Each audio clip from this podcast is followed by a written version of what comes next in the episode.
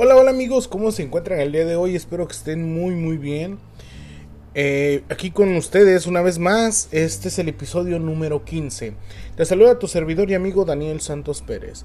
Y pues bueno, eh, este episodio va a tener dos fragmentos. El primero va a tratar eh, pues de gente posesiva. Y el tema del episodio es tipos más comunes de gente difícil. Y pues bueno, comencemos y gracias por darle play a este podcast.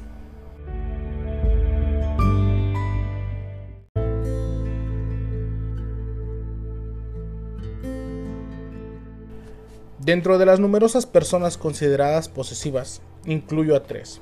Posesivos de personas, posesivos materiales y posesivos de ideas. Los tres pueden convertirse en un calvario para quienes conviven con esta gente complicada, ya que las ganas de controlar se relacionan con las carencias en diferentes áreas y etapas de su vida. Posesivos de personas. Inicio con la gente posesiva de personas cuyos celos fundados o infundados desgastan hasta las relaciones más fuertes. Te celo porque te amo. Una pregunta muy común del celoso. El celoso sufre más por lo que se imagina que por lo que ve. En uno de mis viajes, como conferencista, fueron al aeropuerto por mí y por mi asistente llegó Fernando y Sara, quienes llevaban 30 años de matrimonio.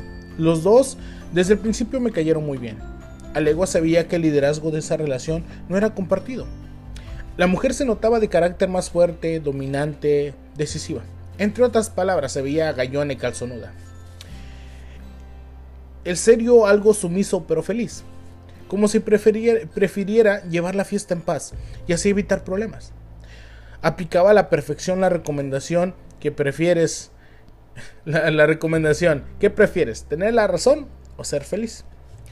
Al notar esta situación, no me quedé con las ganas de preguntar cuál era el secreto para sobrellevar una relación de tantos años. De inmediato y sin dar oportunidad que el hombre hablara primero, ella contestó, confianza, mucha confianza, y no perder jamás ese tesoro de creer ciegamente en él. Y agregó, y espero jamás deje de valorar. Fue todo lo que, lo que contestó. La respuesta de él fue paciencia, paciencia y más paciencia. Relativamente fácil de interpretar, interpretar dadas las circunstancias. Pregunté, Sara, ¿eres celosa? No, doctor, solo lo normal. ¿Y qué es lo normal? Pregunté. Pues siempre verifico dónde anda, con quién anda, a qué hora llega. Lo llamo varias veces para ver que esté bien ya añadió. Le revisó su ropa, su celular y hasta su ropa interior. Pensé, así o menos celosa. Mi asistente y yo nos reímos mucho con su respuesta creyendo que se trataba de una broma. Y ellos también se rieron de buena gana. Pero al final el hombre dijo con tono serio, es verdad lo que ella acaba de decir. ¿Qué? ¿Pero cómo? La mujer dijo, lo quiero tanto que más vale cerciorarme que siempre de que mis propiedades estén bien resguardadas. ¿Mis propiedades? Pregunté nuevamente. Me reí de muy buena gana, pero fui el único que lo hizo. Hubo un silencio incómodo durante varios minutos. Sentí esos momentos en que uno se pregunta si el comentario estuvo fuera de contexto. Al llegar al hotel, pensaba en ese episodio que me dejó grandes enseñanzas. La primera fue, ¿qué historia tendrá para que lleven una relación de esa forma? ¿Habrá motivos suficientes para controlar el comportamiento de tu pareja? ¿En qué momento se pierde la cordura al creer que vigilar es la mejor estrategia para conservar? Y aquí la pregunta del millón, ¿es eso amor? Meditar sobre este suceso me inspiró a una de mis frases matonas, que espero algún día sea célebre. Celar, celar no puede significar indiferencia o madurez celar tantito que te valoro mucho o celar mucho que no te valoro nada. En una ocasión mi esposa y yo íbamos en, en, el auto y se atravesó, digamos, algo digno de ver. Mi esposa me preguntó, ¿qué le ves a esa? Está toda operada. Por cierto, con muy buenas operaciones. Ese comentario para mí, sin importancia, hizo que me sintiera producto utilizable. También muy valorado, lo cual estoy seguro que que no hubiera tenido el mismo efecto si ese tipo de situaciones se repitiera con frecuencia. La causa de los celos son muchas y muy variadas. Entre las más frecuentes están las siguientes.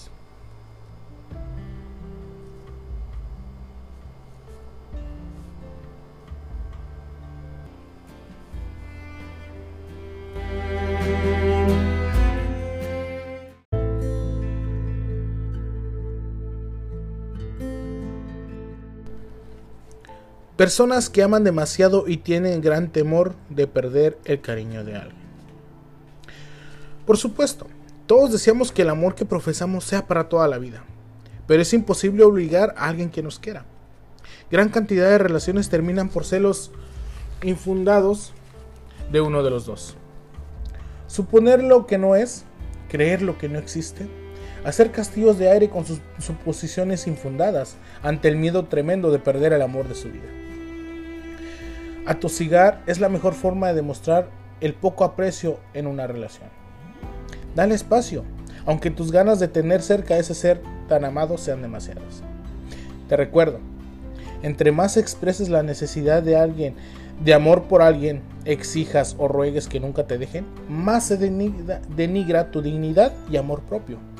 Tu seguridad y autoestima, aunque sea fingida, siempre será una estrategia para valorar el amor que se tiene.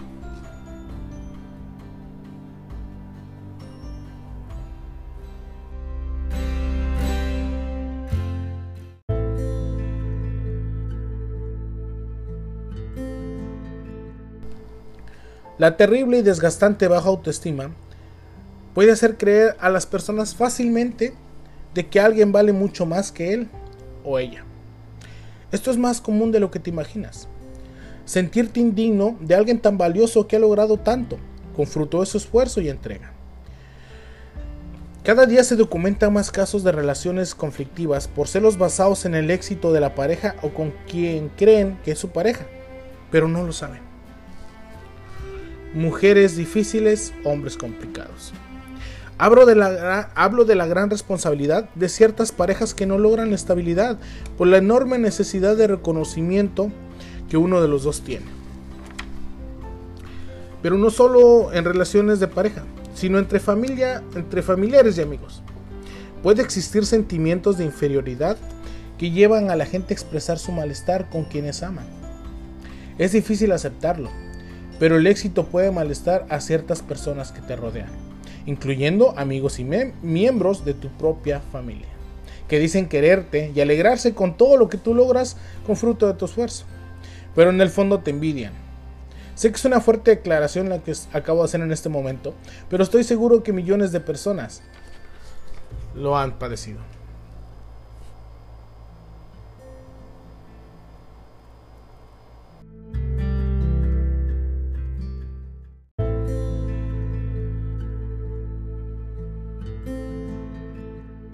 Personas con relaciones tormentosas que en el amor se manifestaba de manera agresiva y posesiva. El hecho que te haya ido como en feria, vaya, en las relaciones anteriores, no significa que el presente o en el futuro ese martirio te persiga. Sin embargo, buscamos los obstáculos, creer que todos y todas son iguales. Guardamos el inconsciente hechos lamentables y traumáticos que afloran en nuevas relaciones y dan al traste con lo que en un principio pintaba como algo maravilloso. Te daré un breve ejemplo. En una ocasión, un radio escucha me, me comentó su enorme tristeza por un divorcio sin razones fundadas. Su esposa, o mejor dicho su ex esposa, lo atosigaba constantemente. Lo investigaba y verificaba si acudía a los lugares que él iba. Revisaba su ropa, su celular, su computadora. El pasado de esa mujer estaba basado en dos relaciones que terminaron en infidelidad. Amenazaba al tercero. Decía que jamás lo perdonaría, que jamás soportaría una traición como las dos relaciones pasadas que había tenido. Su amenaza se convirtió en decreto que la martirizaba, ya que él nunca le engañó, pero terminó por divorciarse. Y ahora él tiene una nueva relación con quien es muy feliz. Qué fuerte, ¿no?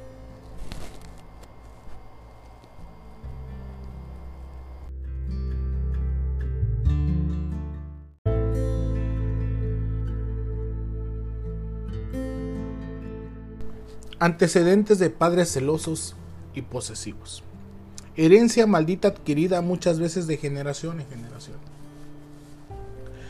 Donde la incertidumbre por la veracidad del amor de la pareja pues está latente. Recuerdo el testimonio de un hombre celoso, historia cargada de reproches hacia la esposa por dudas infundadas. Ella siempre era humillada con las suposiciones más absurdas de probables infidelidades. La última y más significativa fue querer saber y nada más y nada menos sobre sus sueños. ¿En qué o con quién soñaba? Era el martirio más grande de un hombre de 50 años. Cuando le pregunté si alguna vez ella le había dado algún motivo para, para que él dudara, me contestó que nunca, pero que no se podía confiar en una mujer, ya que dijo que era un consejo de su padre que en paz descanse. Y entrando en detalles y agregando razones por las cuales él tenía sus dudas, supe más cosas, como fue el enterarme de la historia que de sufrimiento de su madre ante la celopía de su padre. Una señora de 70 años que enfermó de cáncer de seno, detectado tardíamente y ante una negatividad del marido, saber, saber, ¿sabes por qué? Porque ningún hombre o mujer debería ver los senos de su esposa. Eso hizo que la señora muriera. Y sí, amigos, o sea, no porque tus abuelos eran machistas o tu abuela era la sumisa, nosotros tenemos que actuar y ser de la misma manera. No porque creciste en un ambiente en que tu papá manda en la casa y tu mamá tiene que hacer lo que él diga, es lo, es lo más normal. No. O sea, todos somos iguales hoy en día y todos debemos ser tratados de la misma manera. Nadie es más que nadie.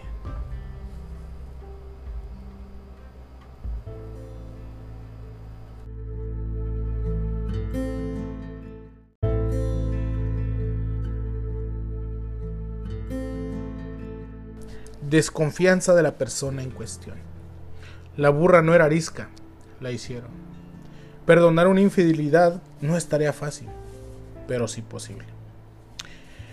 Quienes lo han hecho saben que existen razones suficientes para aceptar el reto de continuar la relación. Nunca es bueno ni saludable juzgar a quienes perdonan un error de esta magnitud, ya que cada caso es diferente. Depende de los antecedentes y el amor que se profesa, las razones que nadie conoce llevaron a la infidelidad. Sin embargo, el proceso es muchas veces doloroso y lento por la capacidad que se tiene en la mente de regresar al pasado y preguntarse una y otra vez por qué, y sin, sin encontrar respuestas acertadas.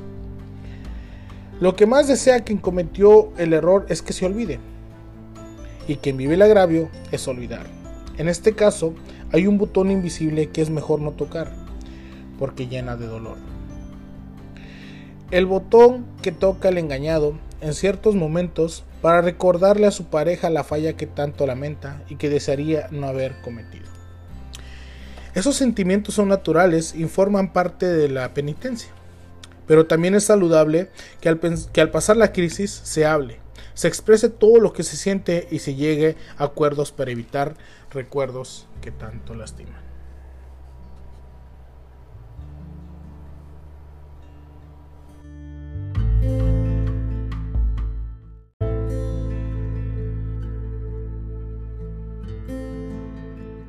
De acuerdo con expertos, en celos fundados e infundados, la obsesión ocurre cuando la relación genera un continuo y profundo malestar en uno de los dos, alterando y paralizando su vida cotidiana. Cuando ese malestar hace perder la capacidad de controlar impulsos y mantener comportamientos racionales. La desconfianza, la inseguridad y la baja autoestima son las principales causas de los celos enfermizos hace sentir al celoso verdadero pánico ante la posibilidad que la otra persona no manifieste su amor como merece o dice merecerlo. Por último, te sugiero que vivas el aquí y ahora. Deja de crear en tu mente historias inverosímiles de hechos que no han sucedido, que tal vez nunca sucederán. Vive el momento y lleva la armonía donde quiera que vayas. Vive de tal manera que cuando no estés, se te extraña se desea verte o estar contigo por ser quien eres y no por lo que exiges o suplicas.